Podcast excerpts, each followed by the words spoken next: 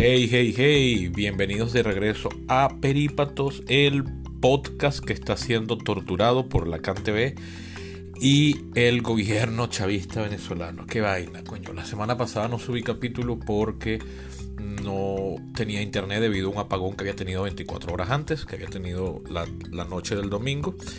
Mi conexión volvió al mediodía del miércoles y se había estado portando irregularmente bien pero hoy todo el día lunes se ha estado portando terrible. De hecho, para los efectos podría decir que no tengo conexión porque viene por espacio de 30 segundos y luego la pierdo por 5 minutos, luego vuelve por otros 45 segundos y la pierdo por 7 minutos y así. Entonces, bueno, estuve a punto intentado de no subir otro capítulo, pero dije, coño, me, me voy a dejar ganar así por el mal gobierno venezolano. Entonces, bueno, decidí aprovechar la oportunidad de que ayer domingo eh, volví al cine por primera vez en muchos meses. De hecho, desde febrero no lo hacía, cuando me escapé en carnaval para ver Tenet. Y como les decía, me gusta hacer reseñas de las películas que veo en el cine. Además, esta película está estrenada a nivel mundial. La pueden ver al cine los que se atrevan a ir al cine ya. Y está disponible en la plataforma HBO Max, que está bueno, creo que esta solo está disponible en los Estados Unidos y Canadá, pero la plataforma HBO Max ya está disponible en todo el continente americano, desde Alaska hasta el Cabo de Hornos. Y si no, bueno, estará disponible en el continente americano hacia finales. En Europa HBO Max estará disponible a partir de octubre. Entonces, bueno, ya es una película que pueden ver por ahí. Entonces, bueno, sin más preámbulos, paso a hacerles la reseña de la película Cry Macho la más reciente obra del el super veterano Clint Eastwood, que tiene ya 91 años de edad y sigue dirigiendo y protagonizando y montando a caballo. Entonces, bueno, eh, regresen después de esta corte para saber mi opinión sobre la película.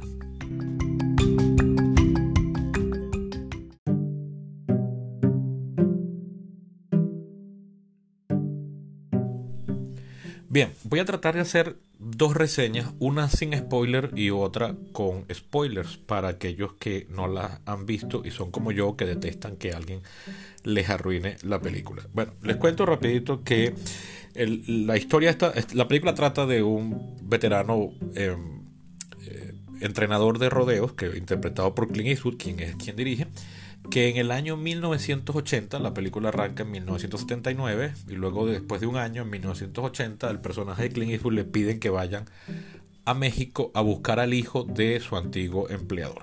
La escena con la que comienza la película es eh, Eastwood siendo despedido de su trabajo y luego de un año, esta persona que lo despidió le pide que vaya a México, a la capital mexicana, a buscar a su hijo, producto de un matrimonio con una mexicana que no funcionó. Eh, la, historia fue escrita por Richard Nash, quien la pichó como eh, guion dos veces a la 20th Century Fox a principios de los años 70, se le rechazaron dos veces y decidió convertirla en una novela publicada en el año 1975. La novela fue más o menos un éxito en su momento y a raíz del éxito, miren qué cosa, él le volvió a pichar el guion tal cual estaba escrito antes de ser transformado en novela a los estudios y parece que ahí sí comenzó a haber interés en producir la película. Sin embargo, lamentablemente nunca se pudo hacer eh, en vida de Nash, quien murió en el año 2000. En el año 88 se intentó hacer una versión con Clint Eastwood como protagonista, pero él no estaba interesado, estaba haciendo una de las películas de la saga Dirty Harry, eh, se ofreció a dirigirla, no se lo dieron. Luego en el año 91 la quisieron hacer con Roy Scheider, eso se canceló después de que ya había comenzado la producción en México. Y luego en el año 11, 2011, estuvo también a punto de ser producida con Arnold Schwarzenegger como protagonista, quien acababa de terminar de ser gobernador del estado de California, pero a raíz del escándalo de Schwarzenegger que le había montado cachos a la esposa con la mujer de servicio de la casa, pues el proyecto se canceló hasta que finalmente ahorita Clint Eastwood decidió tomarlo, contrató al guionista Nick Shen, con quien ya ha trabajado en Gran Torino, que es del 2008, y, con, y en The Mule del año 2018, para, bueno, retocar el guion de Richard Nash. En términos generales, la película eh, tiene un buen punto que es la fotografía es eh, mínima pero muy bonita y haberla visto en la pantalla grande se agradece, sobre todo en una pantalla 2,35 a 1, que son esas pantallas anchas, anchas que parecen un rectángulo. que tienen, por ejemplo, aquí en Caracas las salas de El Trasnocho Cultural, son mis, pantallas favoritas.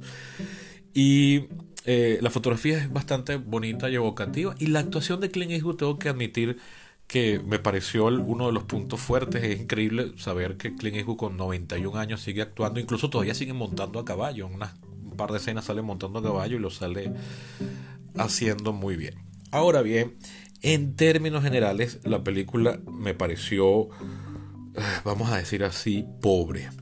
Eh, a mí no me gusta a mí no me gusta recomendar que la gente no vea algo así que no voy a recomendar que, la eviten o que no valga la pena pero la verdad es que sí creo que pese a las cosas buenas como la fotografía y sobre todo la actuación de Eastwood eh, la historia en general tiene un punto débil que es nada más y nada menos que el guion, el guion. yo no sé cómo sería el, el guion original de Richard Nash ni cómo será la novela pero el guion que está dirigido aquí entre hecho a dos manos entre Nash con los retoques de Shank me parece que tiene muchas pifias y parece un guion de, una persona que no tiene experiencia escribiendo guiones. Pues en términos generales, me parece que la película va planteando a todo lo largo de la misma una serie de conflictos menores. La película en términos generales es una road movie en la carretera entre la frontera de la carretera entre la Ciudad de México y el estado de Texas en los Estados Unidos, o sea, una película de road movie a través del desierto. Pero se van planteando una serie de conflictos que son menores, o sea, no hay mayor tragedia, pero la manera en que se resuelven dichos conflictos, en los casos en los que los resuelven, me parece muy pobre o muy forzada, o manejados de una manera muy anticlimática o incluso tendría que decir eh, muy amateur. Es decir, como vamos a plantear un conflicto aquí. Ay, Ahora vamos a plantear otro. ¿Y qué pasó con el conflicto anterior? Ah, no, ya se, se resolvió, pero ¿cómo? O sea, no, no pareciera, nunca me convencen los puntos de giro ni las motivaciones de los personajes para decir lo que dicen o que el conflicto se resuelva de la manera que se resuelve. Entonces eso ah, me estuvo fastidiando desde más o menos el minuto 7, 8 de la película, cuando ya el personaje de Clint llega a México, algo que es relativamente temprano en la trama. Así que, bueno, en, términos generales, si quieren que le ponga una nota sobre 10, diría que está entre 5 y 6. 6, 5 parece como muy rudo, muy bajo, pero 6 parece como muy alto. Y no me gusta poner notas decimales, pero creo que, mira, por ahí está, pues entre 5 y 6. Creo que de verdad que es una película que, si bien prometía, de hecho fue recibida con mucho entusiasmo cuando la anunciaron, se filmó durante la pandemia en el estado de Nuevo México, en los Estados Unidos, y como les decía, tiene una fotografía bastante bonita y tiene un momento hacia el final, un discurso que hace Clint Eastwood que me parece que, tiene un valor significativo, que, típica cosa, ¿no? Pareciera que el personaje está hablando de sí mismo y de su obra y de su carrera, que es que en ese punto ese discurso creo que salva mucho de la historia, pero en, general, para llegar hasta ahí, todo lo demás es como fastidioso.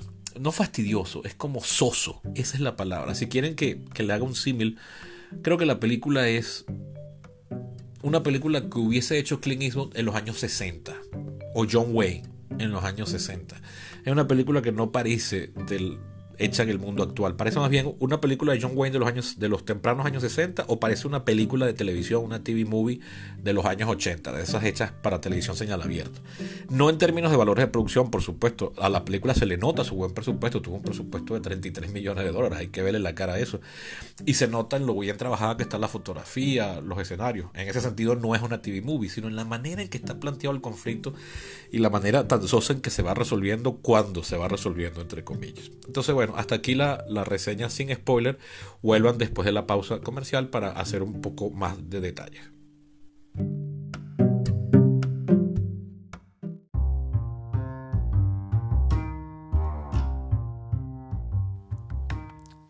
Antes de continuar, quiero hablarles de sushi, en concreto de Bocadillo Sushi, la marca de sushi domicilio de Luis Juárez suchero con décadas de experiencia en el ramo y con quien llevo trabajando desde 2016. Mire, se los voy a poner así. Antes de conocer a Luis, a mí no me gustaba el sushi. Y ahora soy un fanático. Pero no se conformen con lo que les digo. Vayan a su cuenta de Instagram y vean las fotos y lean los testimonios. Si viven en Caracas, les recomiendo su bandeja de tres roles, que equivale a 30 piezas. Y si llaman de parte mía, Sebastián Cova, les regalarán una bandeja extra de ensalada dinamita. Vayan a Bocadillo Sushi en Instagram y hagan la prueba. Si no viven en Caracas, no importa, porque pueden darle ese regalo a alguien que quieran y que viva aquí pagando por Cel o PayPal.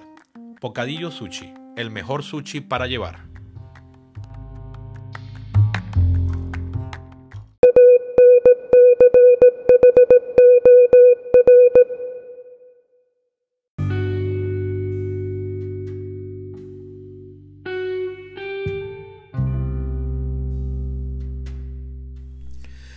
A ver, bueno, prometí aquí una reseña larga o con spoiler y en verdad no es mucho lo que puedo agregar. Solo creo que podría incorporar ejemplos concretos eh, de la trama para explicar mejor los puntos que, que simplemente planteo de forma genérica en la sección anterior.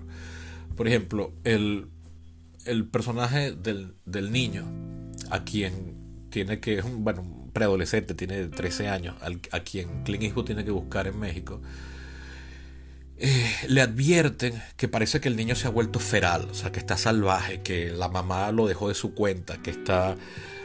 Eh, a ella no le interesa ni le importa y que está entregado a peleas de gallo. Y entonces cuando Clint Eastwood lo va a buscar, el muchacho aparenta ser todo lo contrario a lo que lo han descrito. Aparenta ser muy inocente, sí, está metido en peleas de gallo, pero de una manera muy ingenua y muy sosa. Pero entonces en ese momento se aparece un comando de policía porque la pelea es ilegal.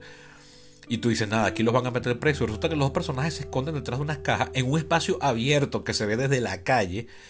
Y entonces la policía simplemente se conforma con meter preso a los dos o tres que salen corriendo, pero no se mete adentro para suspender la pelea, nada.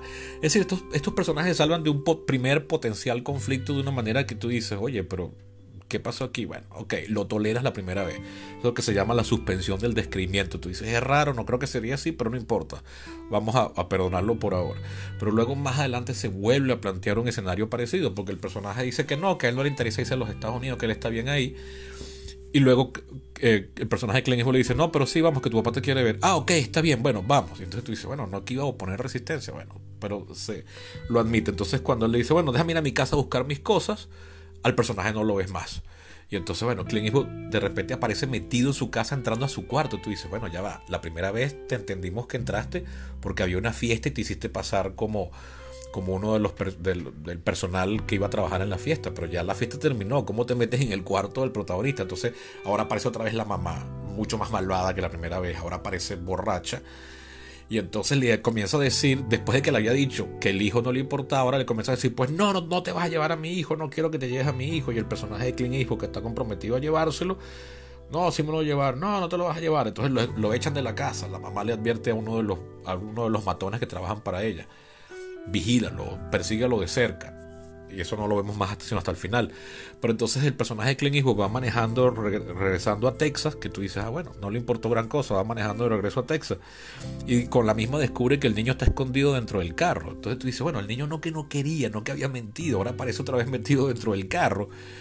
Y entonces el personaje de Clint Eastwood, en vez de decir, ah, coño, mira, yo pensé que iba a volver con las manos vacías y ahora resulta que tengo al niño dentro del carro, en vez de alegrarse porque se dio solo lo que él pensó que había sido un fracaso, se está resolviendo solo, el tipo se molesta y le pide al niño que se baje del carro y lo quiere echar. Tú dices, ya va, no, esa no es tu misión. ¿Por qué cambiaste tu polaridad de esa forma tan inexplicable. Y así la película va avanzando todo el tiempo. Entonces eso me parece una forma muy amateur, eso es muy propio de un guion amateur, de un guion de alguien que solo le dijeron tiene que haber un conflicto cada tantas páginas.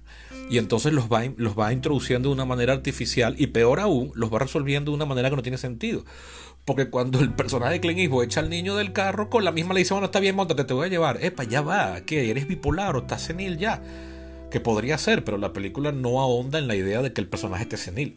al contrario, el personaje de Clint Eastwood está muy claro de sus prioridades en la vida y está muy consciente como el mismo Clint Eastwood parece estarlo, porque de verdad el trabajo de dirección está muy bien hecho. Entonces, bueno, si en todo caso está senil fue pensar que ese guion, así como estaba, estaba listo para ser filmado. y bueno, y conflictos como ese se van dando hasta el final de la película, cuando de hecho hay una última pelea del niño en el que el niño no se quiere ir después, cuando ya están a metros de la frontera, y entonces tú dices, coño, con la misma, al final termina cruzando la frontera, entonces tú dices, bueno, todos estos conflictos me parecieron tan artificiales, tan sosos, tan traídos de los pelos solo para poder hacer que la película durase dos horas y no 15 minutos.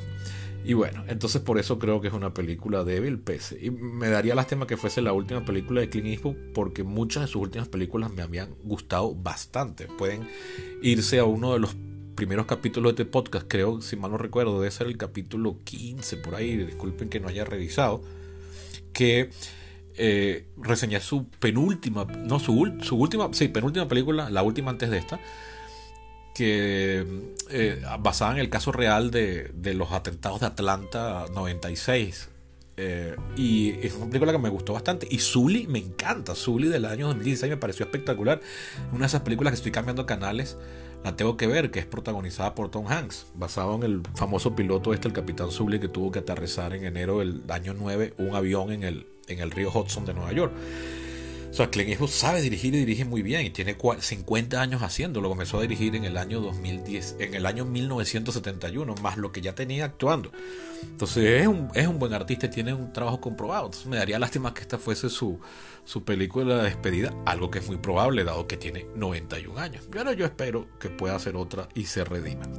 Entonces bueno, ya saben, si quieren ver a Clint Eastwood en la gran pantalla, pueden ir a verla. La película no creo que lo satisfaga. Sin embargo, fíjense, había gente en la sala que se estaba riendo y estaba disfrutando. Y tiene algunos momentos enternecedores, pero en general parece una película que no cuadra con esta época. Tiene algunos clichés sobre cómo representar la sociedad mexicana, estas típicas cosas como los gringos siempre han visto a México como un país rural, de campesinos. Y eso que supuestamente hay un momento en que la trama se, se ambienta en la propia Ciudad de México, que es una mega metrópoli súper moderna. Y altamente industrializada y sin embargo la toma aérea la muestra así, pero luego las tomas de calle parece un pueblo mexicano de los western de los años 30 y, 40. Entonces, eso me fastidió un poquito, aunque nada de eso es eh, grave. Pero si les gustan las películas sentimentales, pues esta película sí lo es. Y bueno, eh, de verdad que la actuación de Clint Eastwood sí me gustó. Entonces, ya saben, eh, Cry Macho dirigida por Clint Eastwood, eh, recientemente estrenada a nivel mundial. Ahorita fue estrenada la semana pasada en todo el planeta, incluyendo nuestra eh, escoñetada y sin internet Venezuela.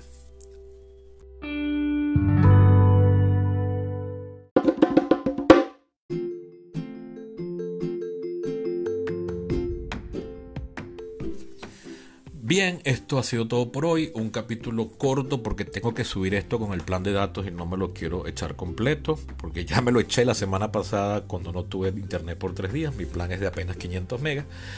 Entonces, bueno, capítulo cortico de reseñita de película. Eh, recuerden que pueden ser mecenas de este podcast, algo que hace falta, porque hay algo que creo que voy a terminar teniendo que hacer en algún punto cuando me sea disponible, es cambiar de proveedor de internet y los nuevos proveedores de internet privados, pues las tarifas cuestan como de 20 a 30 dólares mensuales, algo que se sale de mi presupuesto actual. Pero si no, simplemente por el placer de apoyar al arte y al artista, también se les agradece. ¿Cómo podrían ser mecenas? Pues visitando mi Patreon, se escribe Patreon como suena, patreon.com slash perípatos. Pueden ver el link aquí en la caja de diálogo del capítulo. También pueden ayudarme haciéndole llegar este capítulo a aquellas personas que creen que le pueda gustar o interesar. Dicho todo esto, pues espero vean la película o simple y llanamente me escuchen la semana que viene. Hasta la próxima.